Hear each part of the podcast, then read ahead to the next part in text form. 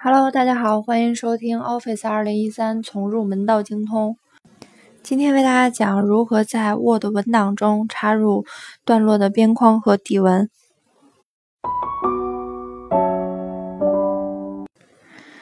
在通过 Word 二零一三插入段落边框和底纹，可以使相关段落的内容更加醒目，从而增加文档的可读性。那么，首先如何添加边框？在默认的情况下，段落边框的格式为黑色单直线。用户可以通过设置段落边框的格式，使其更加的美观。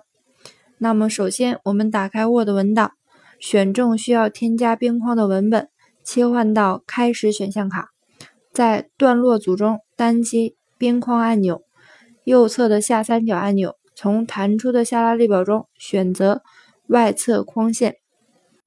然后返回 Word 文档，就完成了我们添加边框的操作。那么，如何添加 Word 文本的底纹？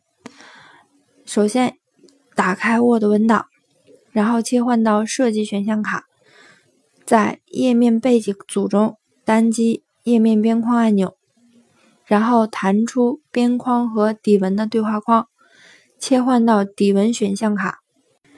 在填充下拉列表中选择合适的颜色，然后在图案的样式下拉列表中选择相应的选项，单击确定按钮返回 Word 文档，就完成了我们添加底纹的设置。